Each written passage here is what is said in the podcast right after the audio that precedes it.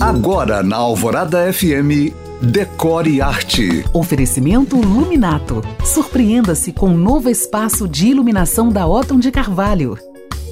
Para quem planeja ficar em BH, mais uma dica de arte. Abre amanhã e vai até o dia 12 de janeiro no Pátio Savassi, o Jardim das Maravilhas de Miró, uma exposição digital. Traduzindo, digital, uma tendência de todos os mercados, é a mistura da experiência física com as possibilidades do digital. Ou seja, a exposição de Miró é interativa. Isso quer dizer que você não apenas contempla, mas também interage com as obras. O jardim e a exposição se inspira nas criações do artista espanhol Juan Miró e nos poemas do também espanhol Rafael Alberti. É dividida em sete ambientes e cada um deles estimula uma sensação e proporciona diferentes reflexões dentro do universo do jardim imaginário de flores, plantas exóticas, pássaros, insetos, pequenos animais, gnomos, sol, lua e estrelas. Para quem ainda não sabe, Juan Miró está entre os mais notáveis artistas do século XX, ou seja, programa bom